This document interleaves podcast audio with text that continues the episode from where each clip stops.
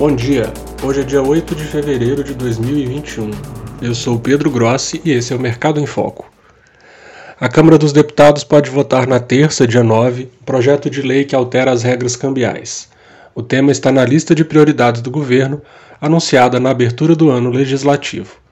Entre outros pontos, o projeto propõe o um aumento de 10 mil reais para 10 mil dólares do limite de dinheiro vivo que cada passageiro pode portar ao entrar ou sair do Brasil um dos pontos destacados para votação em separado é o que permite aos bancos e instituições financeiras brasileiros investirem no exterior recursos captados no Brasil ou em outros países.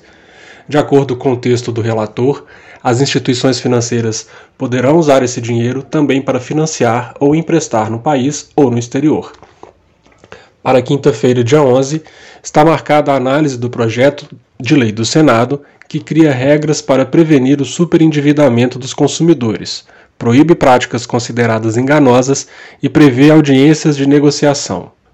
Outro tema quente em discussão no Congresso é sobre a eventual prorrogação do auxílio emergencial. Qual o valor do auxílio, quem poderá receber e de onde sairão os recursos. Na economia, essa semana, a Fundação Getúlio Vargas libera a primeira prévia de fevereiro para o IGPM, além do IPCA de janeiro.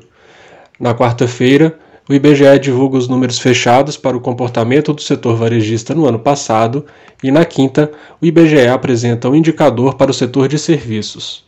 Na Bovespa, a expectativa é pela nova rodada de divulgação de resultados do quarto trimestre de 2020.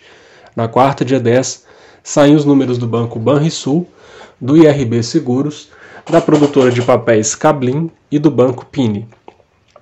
Nosso programa de hoje termina aqui. Você pode ler essas e outras notícias no nosso site mercado1minuto.com.br. Uma boa semana e até a próxima segunda.